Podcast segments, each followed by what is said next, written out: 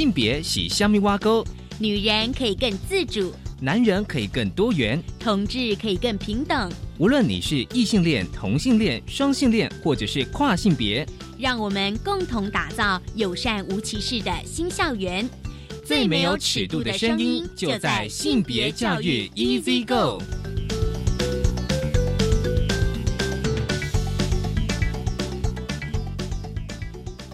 Hello，大家午安，欢迎收听教育电台性别平等 EZ 个我是文龙，不晓得这礼拜大家过得好吗？今天的节目内容呢，先跟大家呃分享，就是性别大八卦。性别大八卦跟大家聊聊，就是前一阵子到现在，我相信大家讨论度非常高的，就是韩国，就是南韩的 N 号房事件。然后我们今天跟大家分享的是妇女救援基金会，他们其实在三月三十一号有就是希望能够另立这个专法，建立友善的求助的对象。所以稍后来我们来跟大家分享这则新闻。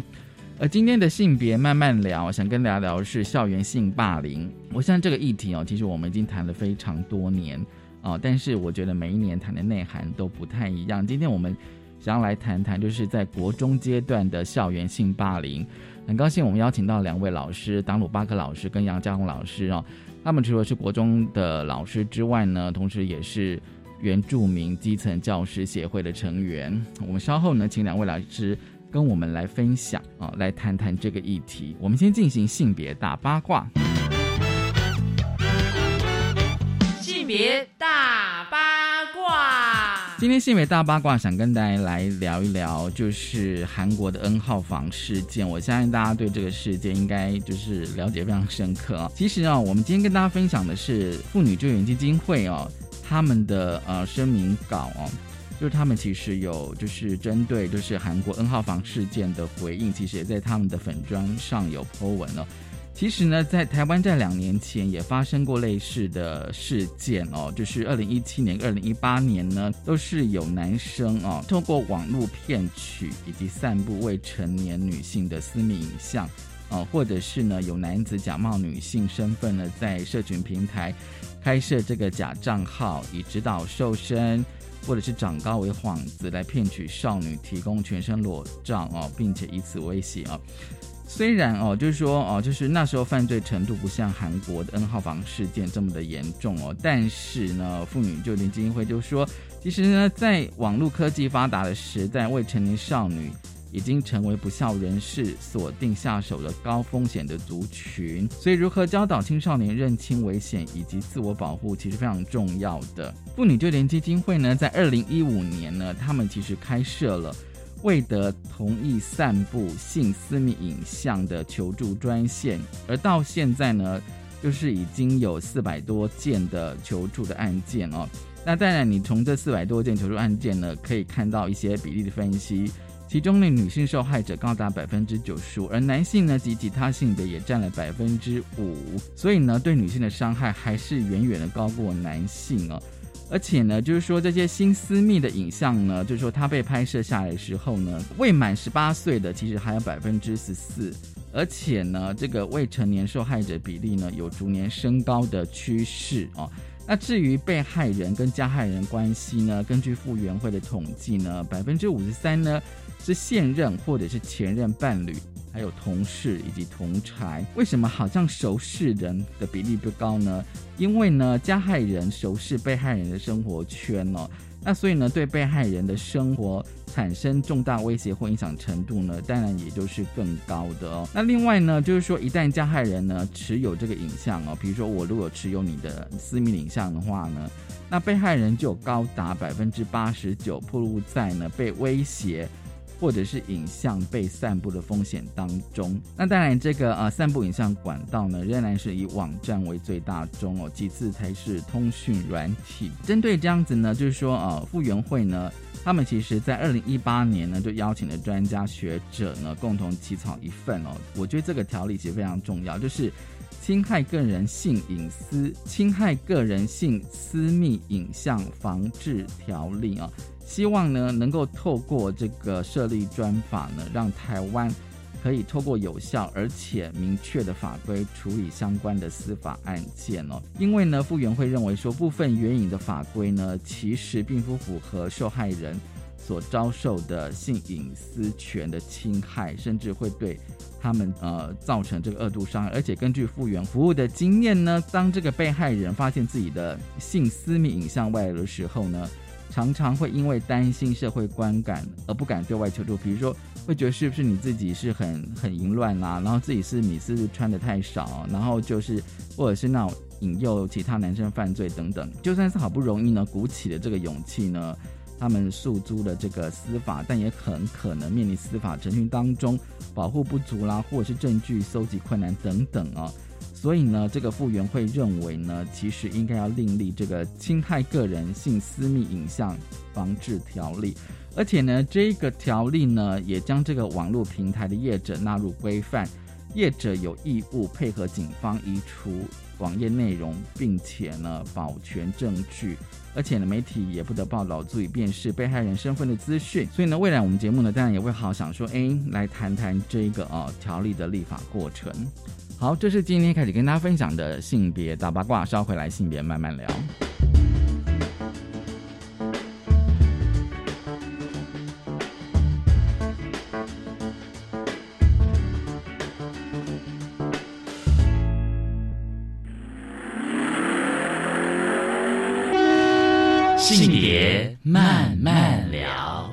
欢迎再回到教育电台性别平等一次个，我是温了。我们现在进行单元性别慢慢聊，今天慢慢跟大家聊什么呢？今天慢慢聊，想跟大家聊一个，我相信很多老师哦，或者是家长啊，学生都非常关注的一个议题，也是今年度我们重要的一个议题哦，就是性霸凌。但过去我们的节目呢，也跟大家分享过、聊过、谈过。非常多跟性霸凌有关的主题哦，但性霸凌在性平法、性别平等教育法有非常明确的规定，所以今天我们想要来聊聊，就是性霸凌。其实，在嗯之前节目有跟大家分享，就是几个数字哦，像行政院就是他二零二零年的台湾性别图像，还有就是立信基金会呢，他们在去年也做了多重歧视、性别暴力的网络的调查，都有提到。啊，性别霸凌或是性别暴力的这样子一个数字的统计，所以今天呢，我们就是想要邀请两位的国中老师，达鲁巴克，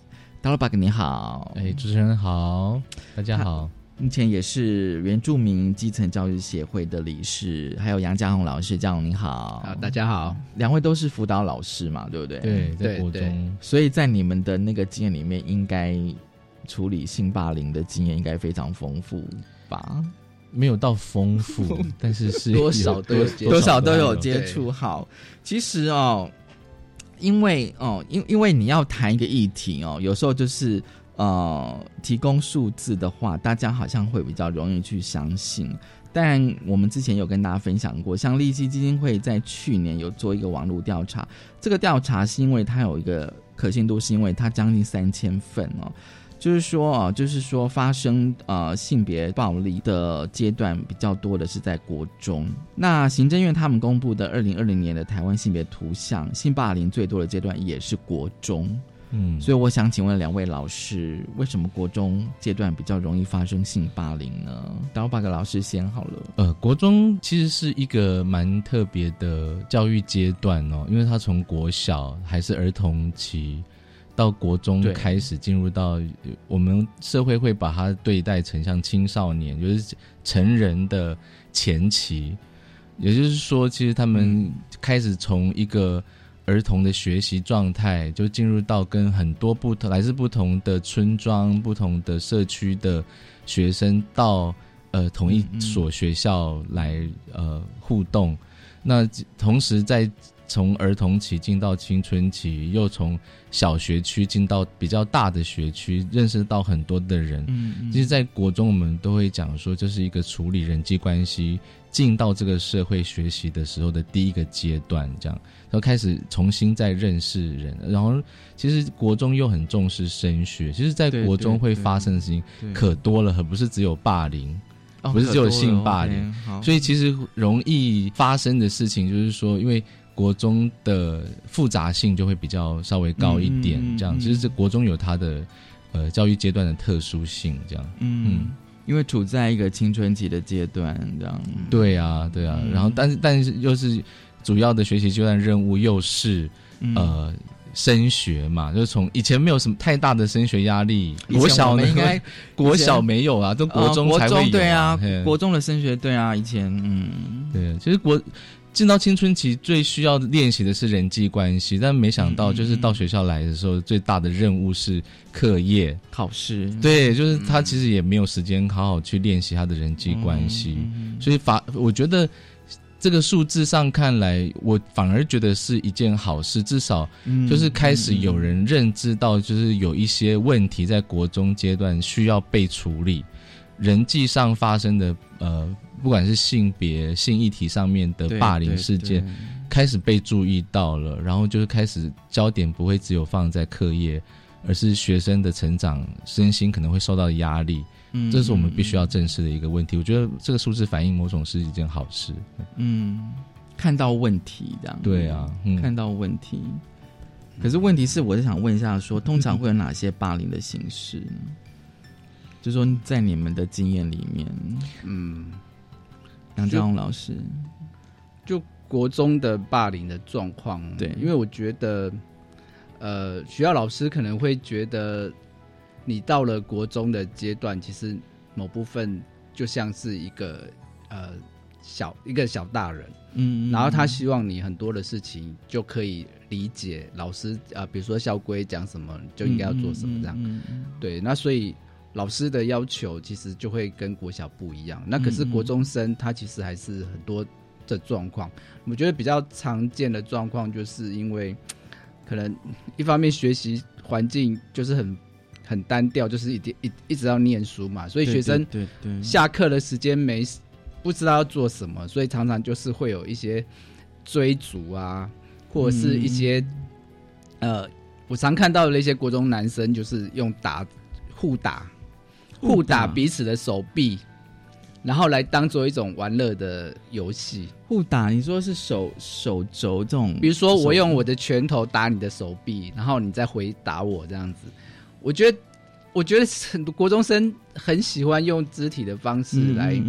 玩游戏这样子。是男生吗？还是男男生比较会就跟别人产生连结啊。嗯对，那那可能在我们那个以前那个年代，可能会有多一个阿鲁巴嘛。阿鲁巴，对，它其实也是一种身体的接触嘛。对，或者是接对追逐，然后摸性器官之类的。对，啊，其实这种东西，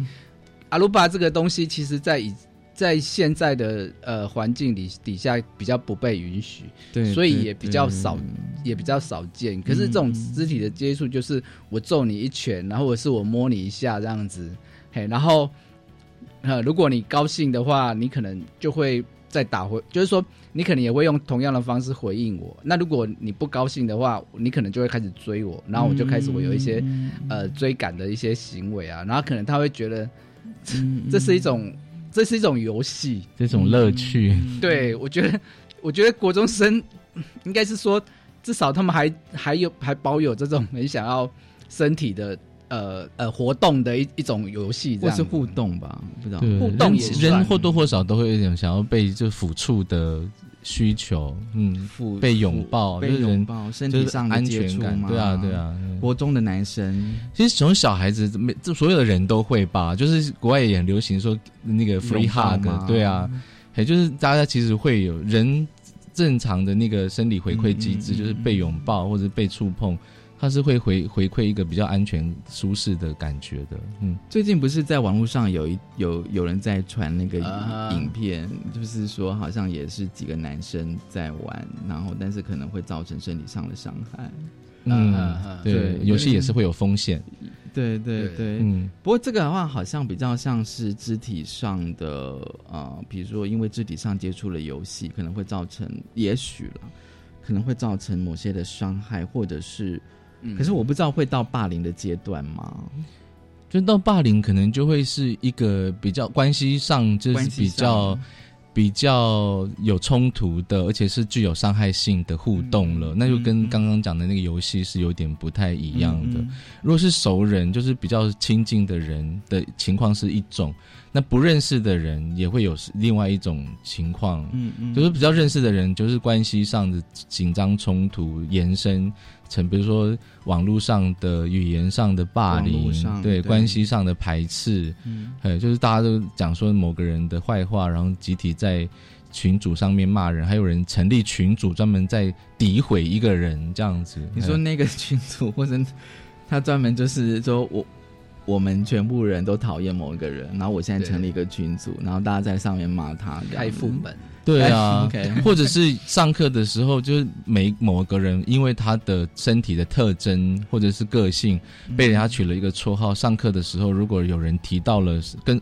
这个绰号有点相近的关键字，他就会公然的，就是开玩笑，这样就在笑这个同学，这样。这个就是他，就是这是认识的的情况之下，就会有这种霸凌的呃发生啊。因为人际的互动在国中其实是还蛮频繁的，在这种就是闹打闹的那种互动的状态中。那如果是不认识的，他有可能就会是比较恶意的，就是我就是为了要。呃，欺负一个人，就是作为一种乐趣，那就那就真的是比较。呃，严重的具有伤害性的，而且也不也没有什么前面的关系背景了。嗯，就比如说有几个恶霸，就在学校看到某个人落单，然后就会叫他立正站好啊。这种这样，对呀，就有点像军队。我不知道大家有没有经历这种军队生活，就可能就会叫他站好啊什么。有当过兵的人都觉得这是一场噩梦，这样真的很可很可怕。这样，可是这种这种情况在就是。陌生的人之间的情况，其实是这这几年来是越来越少了啦。嗯，所以反而是应该是熟识比较是，应该算是说霸凌会常发生的，应该是同班同学会比较容易吧，比较频繁，比较频繁这样子，因为都在同一个空间、同一间教室，然后可能每天相每天都要每天那么高密度的相处这样子。不过这边啊，因为我们刚刚有提到那个。呃，提到一些男生的游戏哦，嗯，那当然就是说，就是说，为什么性霸凌可能男男生的发生比例会比较高？这个的话，其实我觉得还蛮有趣，是因为它跟性骚扰、性侵害刚好是那个调查，其实刚好是相反的。嗯，我不知道就两位老师们的的观察是什么，就是为什么性霸凌的发生比例，被霸凌者是男性，就是说比例蛮高的。对对对，嗯。好像跟回到那个性霸凌的定义上，也许呃，比如说对于性别特质、性倾向的恶意的攻击、贬义，对这种情况会发生性霸凌吗？嗯嗯嗯。那再就是说，诶，就是针对某一个呃学生，就是比的性别特质，可能取一个绰号，就是大概不会去称女生。就是男人婆这种称号，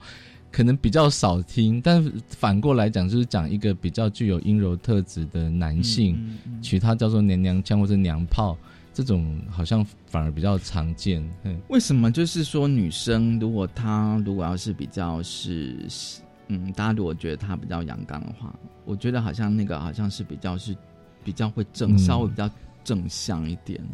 可是像男生的话，好像讲，比如说。刚导播老师说他是娘炮，反而是比较是负面啊负面的说法这样子。我觉得这个其实还蛮还蛮有趣的。对，就是在一些的研究上，其实就显示说，呃，比如说阳刚特质是比较呃受到崇尚的。嗯嗯。对，那当然呃在。之前的社会里，比如说性别二分嘛，男生表现阳刚特质，女生表现阴柔特质这样子。对，那可是如果就阳刚特质跟阴柔特质来讲，好像很多时候阳刚特质还是会是比较被认为是比较上位的特质这样子。嘿，因为他可能呃。比如说，尤其在这种跟人际互动上来讲，他可能就会是一个比较有帮助，或者是说被人家看得到的一种特质。对，那所以当很多时候，呃，男生表现说他的阳刚特质的时候，当然他如果他表现的够好的话，他可能就会是学校里面的人气王，或者是说他可能就是很很受大家爱戴的那种大哥之类的。对，那就算他表现不好的，就是说。呃，他表现出这样的人，呃，阳刚特质是会得到奖赏。嗯嗯，对，那女生当然，如她如果表现她的阴柔特质表现的不错的话，好，就是说符合社会上的规范的这种阴柔特质的话，她其实也会也会是被人家肯定的，嗯，或者是认为说这是一个不错的小不错的女生这样子。对，那当然。呃，如果说再交错过来的话，就是比如说男生表现比较多的阴柔特质，或是女生表现比较多的阳刚特质这件事情上，那因为女生表现阳刚特质这件事情，某个部分来讲，呃，在目前的社会上来讲，其实也慢慢可以接受说，因为阳刚特质好像就是一种比较冒险泛滥的或者什么，那有时候，呃，我们的社会上对于这样子的一种。女对于这样的女生的表现，反而会是比较多的肯定。嗯，嘿，他可能就会认为说啊，她可以，她可以比较可以独当一面，或者是比较可以有独立，或者是比较有人际互动的能力。嘿，那这个部分她可能会比较受到肯定。那大家可能也不要比较不用“男人婆”这种说法，反而比较用中性，或者是呃，或者是说这个女生的呃这一方，就是比比如说。社交能力很好，或者是很很外向这样子，那反而是一种正面的一种肯定。那可是像男生表现说像比较阴柔特质的话，可能在我们的说法里面，外向相对就是内向。那反而很多时候内向这个东西好像就比较比较负面。对，在说法上就已经没没有那么的正正面这样子。对，那当一个男生比较阴柔的时候，那呃，所以所以才会。有一种说法，就是说，当男生他本来是比较在呃性别二分的一种权力关系底下，他比较是比较占上位的，对对。可是他却表现的一个比较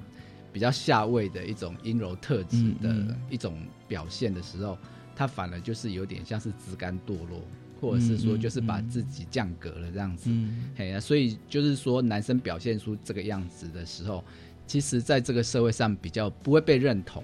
不比较，而且比较不会被接受吧？对，虽然现在可能比起之前已经好多了，这样比十年前、二十年前，大家比较可以去从性别特质或是性别表现。对对对，可是对于还是会有这样子一种，就是有点像是自贬身价的那种感觉。嘿，就是如果对于比较没有那么外向的男性的时候，其实身为男性没那么外向的男性，其实也会觉得自己。是比较位置比较低下的。那男生如果在同才互动上这么多是这种彼此互相打闹来建立连接、建立关系的时候啊，呃，相对来讲就是比较没那么外向的男生就比较吃亏。嗯，就是他就可能呃，那大部分男性都是想说这种互动其实是还蛮骂级的，就是哥们儿之间的互动。万一不是不适合这种互动的人，他就没有别的方式可以互动。那别这对于男性的这个角色的想象是蛮单一的。张老板，你知道你刚刚讲哥们的时候，我我我我，其实我刚刚想到一个对应名字叫娘们。可是你讲哥们跟娘们的时候，这两个其实是他的他感觉上那个这两个名名词的那个意涵是对立的。对，哥们感觉上是一种。很巴迪啊，都认同，感觉是中中性的。我觉得还不止中，就是说是认同，是我们我们是一国的。可是你讲娘们儿就有点贬义，嗯，哎，排除哦，嗯，我们不是中国这样子。而且我觉得某部分来讲，嗯，我们的时代都会一一直创造一些新的说辞嘛，比如说新的名词，或者是宅男。其实这个东西其实也是对比较内向、比较不爱不喜欢社交的男生的一种。贬义这样子，那种贬义其实又会比好像女生她表现出这个样子的时候，还要更受到注意这样子。对啊，像这些是种种社会论述，它其实缩缩短在怎么学习变成大人的国中生里面，从从不全部都再现一次，所以你就是可以可以想见国中那个复杂的程度。就是大部大部分的人都接受了这些社会价值对于男性的单一性别的想象，嗯，那对啊，就会变成是很多的冲突事件这样子。好，其实呢，哦，我我们待会稍后呢再来分析再来继续聊哦，就是说哦，就是说。其实有时候你光看，就是说，其实两位老师他提供了一些比较是呃教学实务上的一个经验。那你从那个呃一些单位他们的那个统计的数字哦，我觉得背后还是可以看出一些议题是可以讨论的。我们先休息一下，稍后回来。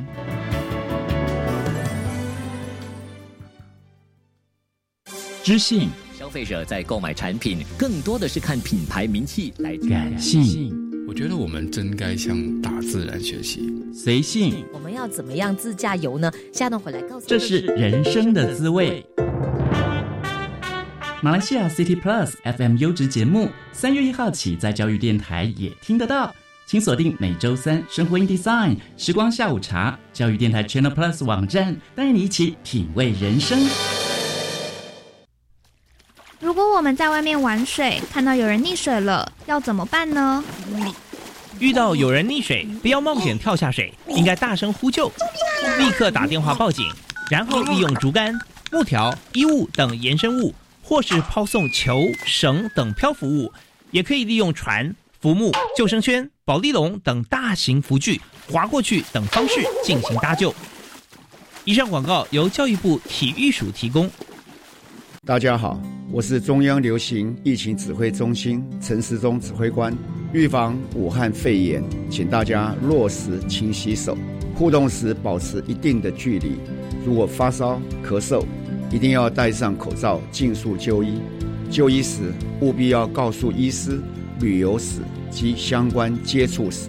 有疑问可以拨打一九二二防疫专线，对抗武汉肺炎，请大家跟我一起努力。我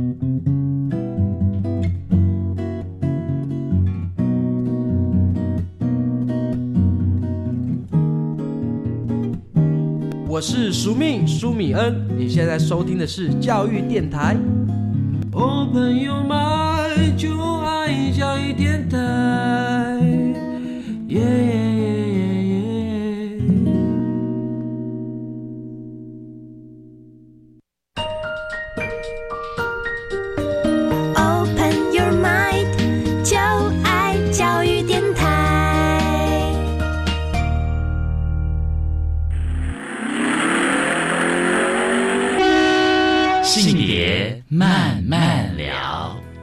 欢迎再回到教育电台性别平等 Easy Go，我是温乐。我们今天进行内容性别慢慢聊。今天慢慢聊跟他聊的是性霸凌，当时我们邀请到两位。国中老师达鲁巴克以及杨家红老师哦，两位老师，这个阶段啊，我们持续来谈哦，就是上个阶段我们已经有提到，就是说为什么性霸凌在男生的比例是比较高的哦，呃，受到霸凌的学生哦，为什么比较不倾向跟老师求助？因为根据就是利基基金会他们在去年二零一九年的网络调查哦，呃，主动求助的对象呢，都是以朋友或是网友居多哦。那辅导老师的比例其实非常低的。看到这个数字的时候，我可能需要先澄清一下。哦，好。其实，在学校处理，只要是开始进入到处理机制的霸凌事件的受害的学生，其实都会进到辅导的。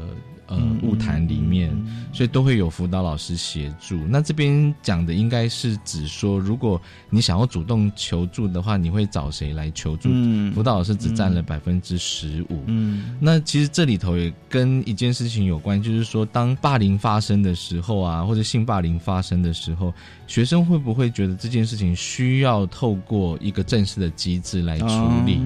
有关系，因为跟辅导老师说，就等于是跟学校讲的意思嘛。可是有一种状况，就是说我我今天只是想要去找辅导老师，但是我并没有想要走正式的管道。我想跟老跟老师聊，比如说我可能遇到生活上或者是性别认同上，嗯嗯的的问题，我只想跟老师聊而已。有没有可能这种状况？对我只想会啊，我想要聊，但是没有想要老师帮帮我做什么这样子。对对对对对对对对，我觉得会会是多多少少我接过这样的学生，会还是这样的一个状况这样子。他。他可能就会提到说一些他的，呃，比如说在班上同学对。跟同学相处不来这样子，可是他一开始当然就不会很明显的，呃，我觉得学生也都会比较试探性的想要知道说，呃。你对于一些比如说多元性别的一些看法是什么？对，所以他开始可能就会讲说啊，同学们都怎么样啊，很奇怪啊，讲会讲他什么什么，可是可能不会牵涉到跟性别认同或者是性倾向的这一块。嗯嗯。那等到跟慢慢跟跟老师们熟了之后，他才会开始讲更多这方面的事情，这样子。嗯。对，那这个部分都可能都还是比较学生愿意。主动求救的、求助的，嗯一种状况。当然，我们也有遇过一些学生，他就是不知道为什么他就不来上学了。嗯那我们也都呃找不出原因。那我之前就有遇过的一个学生的状况，就是老师就可能在某一个放完长假之后，那个学生就开始一直请假，一直请假，嗯然后请到后来也都不来上学。那当然这个部分，因为是有牵涉到中错的问题，那所以我们辅导室这边我就开始去跟其他的辅导老师就开始去做家访这样子。然后慢慢去跟这个学生认识，然后接近。当然，这个问题是很多重的。那一开始可能都以为是家庭的问题这样子，好，或者是说跟课业有关的问题，就是说那个部分可能也都是大多数人会看到的状况。嗯可是有一部分隐藏的问题没有被看到的，可能就会是跟性别有关的问题。嗯对，那像在这个学生后来，我慢慢的跟他比较熟了之后，那开始就会去更认识到他的另外一面。他另外一面就是说，他很喜欢在网络上化妆，嗯嗯然后他会把他化妆的那个步骤一一的拍下来，这样。那甚至他也会有推荐什么样的保湿的啊，哈，或者是什么样的化妆品给大家这样子，哦然后他自己实测过，嗯然后这个也都是在跟他误谈一段时间之后，他才会慢慢的跟你讲。他讲出来这些时候，那当然我就会很很有兴趣这样子。然后他，我就一开始还问他说，可不可以让我看你的影片？一开始还不要，然后后来慢慢的他愿意给我看这样子。然后愿意给我看之后，当我对这这样的议题表现出，呃，我对这个议题很有兴趣，而且我我也觉得这个是一件很平习以为常的事情啊，甚至我也跟他讲说，现在男生化妆的比例很高啊，或者是说一些名人啊，什么牛耳啊，或者是分享这方面的知识给他，对对对，然后他也会比较慢慢的一步一步的，甚至他后来来舞台的时候，他就有办法化妆来这样子，嗯，对，然后甚至他后来没有办法进去上课，然后嗯所以后来比较多的状况是来辅导室务谈，来学校上一些跟呃中中介教育有关的一些课程。那甚至我们还为了他，就是有开了一一个课，就是彩妆的课。嗯对，然后我们开了一个彩妆的课，然后我们是把我们比较需要不爱上课的学生，嗯然后刚好这群学生也都跟他相处过一段时间这样子，然后一起上课，然后这些学生里面也有很多男，也有几个男生这样，那这些男生也都会跟他一起化妆，嗯。那所以感觉起来，我觉得他这这一块慢慢的被认识之后，他就愿意越来越可以走到走进学校，不然之前是连走都走不进来的。嗯那可是，在这个部分，当然是在辅导室，我们对这个部分可以比较认识跟了解。对可是，那我们一直会想要去追问说，他到底呃在性别的这个部分是不是有什么状况，嗯嗯让他没有办法来上学？当时的学生他当然不会都他都不愿意提这方面的，嗯他都说没有，嗯然后甚至表现说他对于这些事情他都可以应付得来这样子。嗯对，可是当我去问他的同学，或甚至是国小的同学的时候，他们的同学第一个反应就跟我讲说，这个学生很娘，嗯然后他小时候常常被同学欺负，然后常常被笑到哭，干嘛的？国小的时候，对，然后我就会想到说，对，那在国中的时候，这个问题不可能一下子就没有了，这对样子。啊对啊，对，那后来我去问他们导师，导师其实也说他们班学生很乖，他没有观察到同学会欺负他什么什么的。我也去问他们班的呃辅导活动课的老师这样子，他们辅导活动课老师也没有注意到这个问题这样子。对，那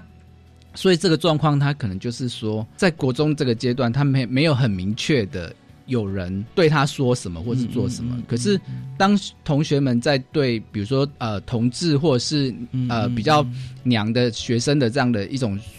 说法里面，就算不是针对他，可是他已经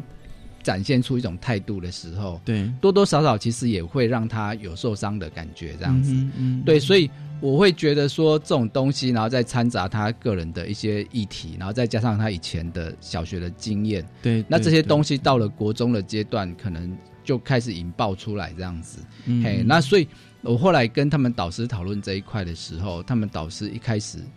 他没有办法想象说他的学生是是有性别被性霸凌这个问题这样子。对，可是我就我就会跟他讲说，那个性霸凌可能不是很具体的，有人骂他，或者是有人哦对啊笑他，对可是是整个体制跟整个社会文化的氛围，嗯嗯然后让他没有办法自在的表现他自己这样子。那后来那个导师听了我这样的说法之后，他比也比较可以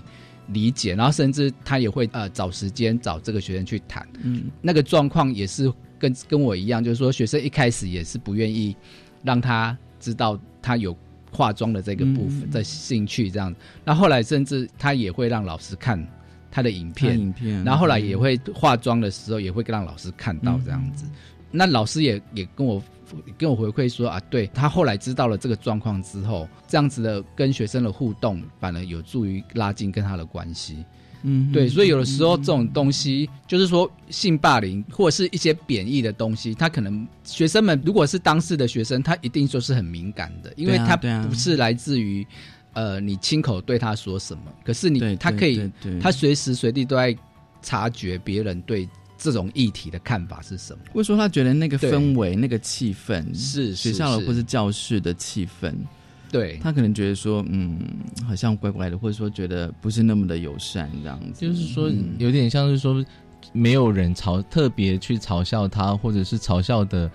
那个频率没有很高，但是整个氛围造成一种压力。如果没有人支持他的话，他的效果就等同于歧视他啦，就是没有正向的支持。其实有的时候就是默认了整个社会对于性别少数的压压迫，这样子。他应该在那个状况下也会化妆到学校吗？不会，因为他通常就是，比如说他化妆来辅导室，然后辅导室完之后就去找他们导师在谈。嗯嗯。那可是他都就是不会再进教室，那有时候可能就是在辅导室在上一些，比如说一些烹饪啊、嗯化妆啊这些课程这样子。嗯。对，但可是他是没有办法进到教室里面去的，嗯，因为他他当然后来是有开了一些跟剧学有关的一些证明这样子。嘿，那可是我会我会觉得啦，很大的一块当然是跟他的性别有关，这样子，就是说性倾向、性别认同这一块有关，这样子。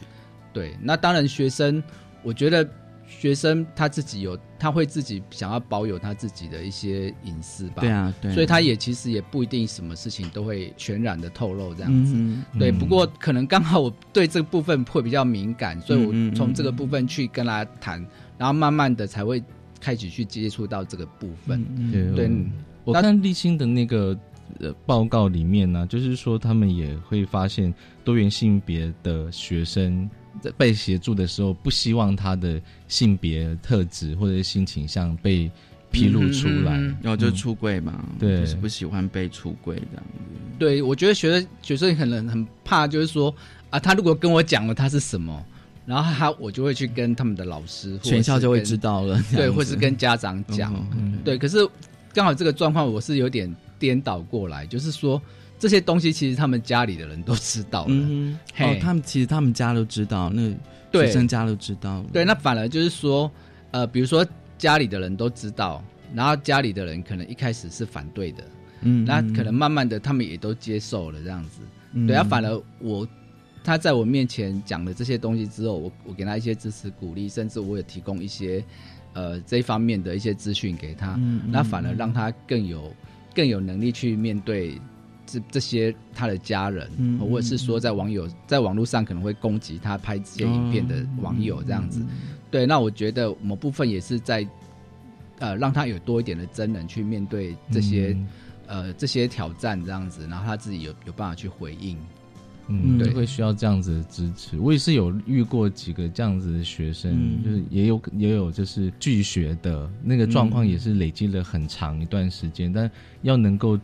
那么清楚被指认出来说，是因为他遭遇到性别霸凌，嗯嗯，性霸凌，然后才不敢到学校。我觉得这个对小孩子来讲，对青少年来讲是有点困难的，嗯，因为感觉好像是所有的社会都是这样子。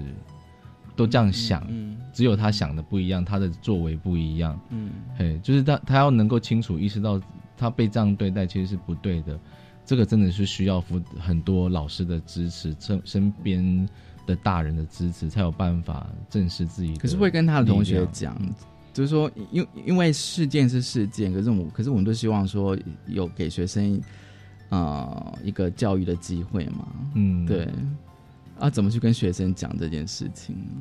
就学生的话，因为刚好学学校就是会有一些跟性别有关的课程这对样子。对对，那当然老师们呃有我有跟他们辅导活动课老师讨论过，那当然就不是用这个学生的例子，嗯嗯比如说嗯那可是他可以带一些跟同志或者是跟一些跨性别、嗯或者是、嗯呃多元性别表现的这样的嗯嗯例子到班上去这样子，然后让他们更更加了解。那可是因为我觉得有现在有学生他可能啊，你说同志什么这些东西，他可能。第一时间他都会说接受，或者是学习单都会写接受。对可是有些有些时候，他就是在一些很日常的表现或者是口语当中，他可能就会讲出一些开玩笑的话。那这些对话其实可能就会是一有歧视性的一些、嗯一些话语这样子。那我觉得这些东西其实多多少少也就会对学生造成影响。嗯。嘿，那我其实我还想要再分享一个，就是说，刚好这个学生在学的时候，那刚好就是在公投的辩论，就是二零一八年的跟性别性平教育的公投这个部分有关。嗯嗯嗯那其实我们也都知道，那个争吵其实是在二零一八年更早之前，嗯嗯。所以我会觉得他都有在注意这些资讯，嗯。所以我会觉得说，他某个部分来讲，他一直在吸收到很多这个社会上对于同志或者是跟多元性别有关的一些贬义的的一些话语，那这些东西其实也一直在累积。嗯那可是你说这个在班上有人直接跟他这么明确的，或者是讲的这么难听吗？没有。可是，在社会上一直都有。对，所以你说像这种性霸凌，要怎么去找人出来？呃，流程要怎么走？这个其实也很难。那反而我比较有注意到的，就是说，对，刚好我们那时候在讨论，有有一些学生团体，他是比较支持嗯嗯捍卫家庭联盟之类的。嗯。对，那他如果刚好他的学他的身份是学生，可是他一直在用一些如果比较歧视性的用语，在学校里面嗯或者是在、呃在网络上发布这样的一种讯息，那其实某个部分来讲，我其实蛮好奇说，这个部分可以用性霸凌的程序来处理吗？对，以因为其实已经到了一种性霸凌的一种程度了。嗯是啊对。可是它言论现在都被包装成一种多元的声音。嗯其实我觉得公投的这个例子，其实也都是一直被包含在这个里面。那反而现在就是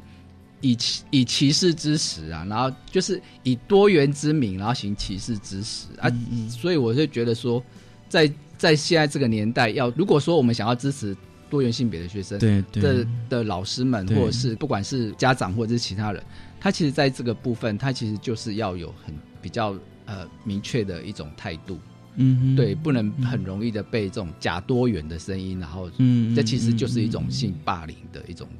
言语。嗯对啊，对具有性歧视的语言，它就是性霸凌，它就是一种伤害，一种伤害对这样子。所以反而就是说，根据老师的的那个经验，嗯，就是说，反而在性霸凌好像那个层次跟内涵好像又不太一样，不能够单纯只是看到说在教学现场上有人骂你什么什么，我觉得这个还是最表面的而已。嗯嗯，不是只有个别对个别，嗯群体对个别，还包括整个社会论述的影响，这样。嗯，哇，那突然觉得我们的性别平等教育法要处理的范，处理的好像并不只是这个事件本身，是一个集体的意识。哎，我们先休息一下，稍后回来。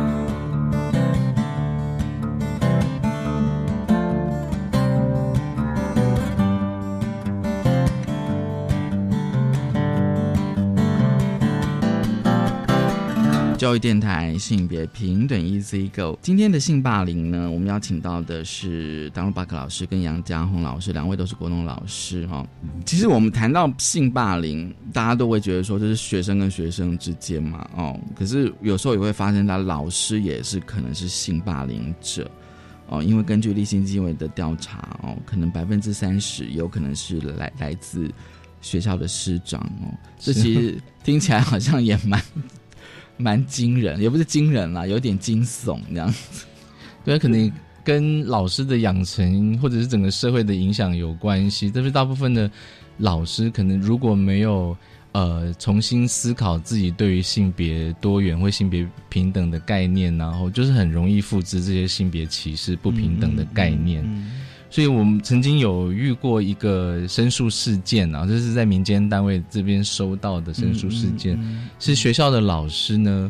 因为他呃认为学生呢有一些男生理男性每天都会打扮比较漂亮啊，嗯自己认同自己比较是女性的角色，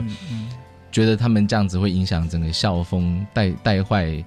呃学学生，然后都都不重视成绩啊，就是学生的成绩就呃日渐的这个低落这样子。其实不是只有 这个事件才成绩不好，其实他们学校的成绩不好一直都是一个一个历史这样。这当然跟某些文化因素有关系，这边就不提了。这样，他们学生这些呃阴柔特质或者是比较性别认同非典型的男性。学生呢就被当作是戴罪羔羊，就要被处理这样，所以老师呢就在升旗典礼上面就直接命令，就是只要是娘娘腔的哦，这个刮胡起来娘娘腔的男生呢。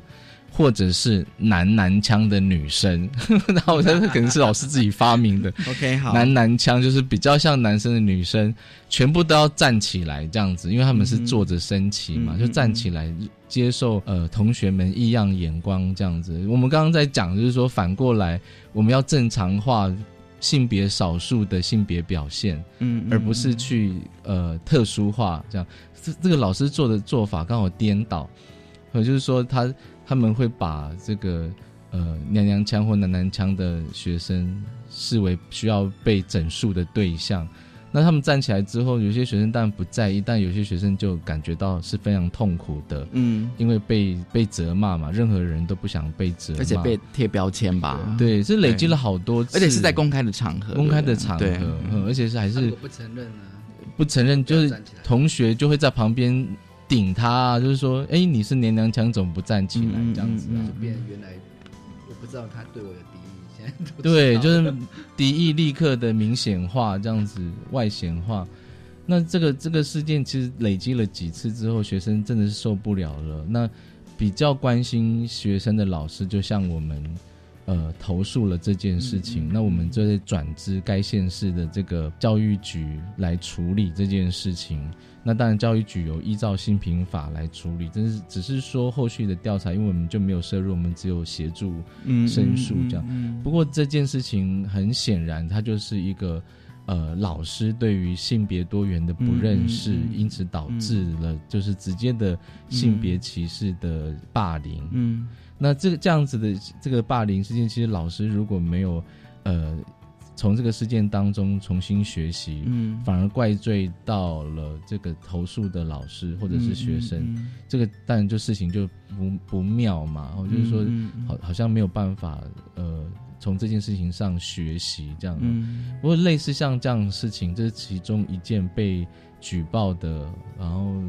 被我们所知道的事件。其实还有很多存在在校园当中，有的时候是老师讲上课的时候举个例子，然后就会讲到这个同志学生啊，然后你不要当同志哦，类似这样这种语言，或者是你怎么那么娘腔，叫你做什么动作你都不会做，这种语言很常见。那其实不要讲说你不支持，就等于没有办法提供。呃，多元性别学生协助了那种直接的贬义，更造成的伤害，那是加好几倍的。这样子的话，等于是说，其实有时候我们谈到最后，谈来谈去，最后是老师的本身的那个什么，那个性别敏感度。对，因为学学生嘛，学生在学校当然接触的成人，对对对，社会的代表就会是老师，所以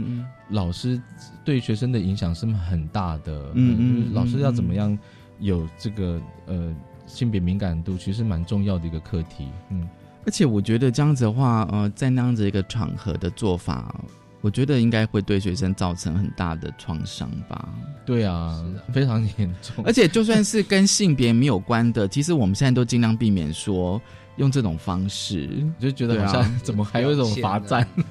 对啊，或是贴标签，对啊，或是贴标，或者说呃，对啊，我记得就是有些老师以以前啦，他们说什么。比如说你的成绩不好，或者说你的，就是他他会觉得学生好像有些学生可能某些方面是不好的，然后他就是要那个学生，比如说点出来，嗯，就是把那些学生给给给点名出来。但是我们都觉得说这个并不是一个很好的一个方式，对啊，因为这个事件跟该社区的家长，嗯。有关系，跟宗教有关。所以你知道到最后那个该县市的性别平等教育委员会做出来的这个惩处建议啊，或是老师以及家长会要做性别平等教育的宣导，好。好像全民都需要的感觉。好，那最后我不知道，就是说两位老师，你们在教学上怎么样去防治性霸凌呢？我知道这个题目实在太大了，对，真的是非常大。就是我觉得主要是怎么样促进学生对于自己自身权益的了解跟认识。那哪些现在有哪些法令有哪些规定，嗯嗯，就是可以避免当你受到性霸凌的时候呢，呃，你是有这个申诉的管道，嗯嗯，然后你要知道自己的权益被伤害的时候，其实这不是一件对的事情，你的你的举发你的申诉其实是有助于这个社会的进步的，这样，我们都很鼓励学生，就是说如果遇到这种情况啊，不要。不要害怕跟别人说，就是这是一件对别人可能有帮助。他伤害别人、性霸凌别人的人，也许做了一辈子这种伤害别人的事情，嗯，他也都不知道那样子是错的。对，但有这个机会得到一个矫矫正，这是非常重要的一个一个时间时机点。这样，嗯嗯。那我的话，我其实会比较鼓励老师们，就是说。除了提供学生这方面的知知识之外，哈，或者是一些管道之外，我觉得老师很重要，就是以身作则这样子。因为老师的言行举止，其实就是在示范一种怎么跟学生互动，或是怎么跟人互动的一个很重要的一种典范这样子。嘿，那因为如果在老师这边，尤其在校园里，老师又是一个比较有权力位置，他如果愿意可以跟学生们在讨论一些事情的时候，用比较不是这么压迫式的，当然好，就是说这种方式去跟学生讨论，然后甚至是用很这种方式去跟他点点名说他发现到的问题是什么。嗯，或许学生对学生来讲，他也比较可以学着怎么去处理这样的事情。对，所以有时候我我也会常常跟学生，呃，在误谈的时候，我会跟他问到说，你觉得你喜欢怎么样别人对待你的方式？然后或然后我也会跟他核对说，那你觉得老师这样跟你讲话的方式，你是可以听得下去的吗？那有时候就会说可以。对，然后当如果说刚好这个学生也是会去欺负别人或是什么的时候，嘿，然后当然某个部分也就是让他知道说，呃，我们在。处理一件事情的时候，尤其在跟人互动的时候，我们不是靠着我们大声，或者是我们拳头拳头比较硬，或是我们的权权力比较高，然后用这种方式去压迫别人。我们或许也可以用一种比较，我们其实一一开始在讲的比较是归类在阴柔特质这个部分的情感的连接的部分，去跟他有一些互动跟连接。所以这个反而反过来，我们也可以应该要去强调，就是说有关于这些阴柔特质方面的翻转。嘿，怎么翻转这种所谓的阴柔特质，反而是比较强调情感的互动的。然后这个情感的互动也不是说是溺爱的，可是是可以有刚柔并济的一个做法，这样子。对，这对学生来讲可能是有帮助。就是知识上是可以让学生了解性别的多样性，嗯嗯，性别特质、性别认同。甚至是性别角色，虽然是男性，也有不同的性别角色的多样性，就是让学生了解，这是在知识层次上的。那在互动上，就是我觉得最好的人际关系学习，并不是教条式的教教导，而是直接给予一种尊重、平等、互相体谅、互相同理的一种经验。就是说，老师如果可以跟学生是有这种情感互动的经验。我觉得学生会把这样子的互动经验，如果是好的，他会带到其他的同学互动、同才互动之间。这样，我觉得这是在我们可以做的这个范围内，需要老师们一起来努力的。嗯，我觉得这的确是一个还蛮，我觉得可能是好像变成你一辈子都不需要去处理。嗯，对，因为我不知道，就是说谈了这么多次哦，就发现说性霸凌。今今天我学到一点，就是说性霸凌其实。并不只是表面上的那些语言上的霸凌而已哦，我觉得反而是有更多的层次可以去谈这样子哦，就是刚刚就是两位老师举出举出来的一些呃一些一些个案的例子，当然这个议题其实是永远都可以持续的在更深化去了解。那我也很谢谢两位的老师来跟我们分享性霸凌这个主题。嗯，不会，谢谢，谢谢主持人邀请我们，对。未来这个议题其实是可以再持续的呃深化。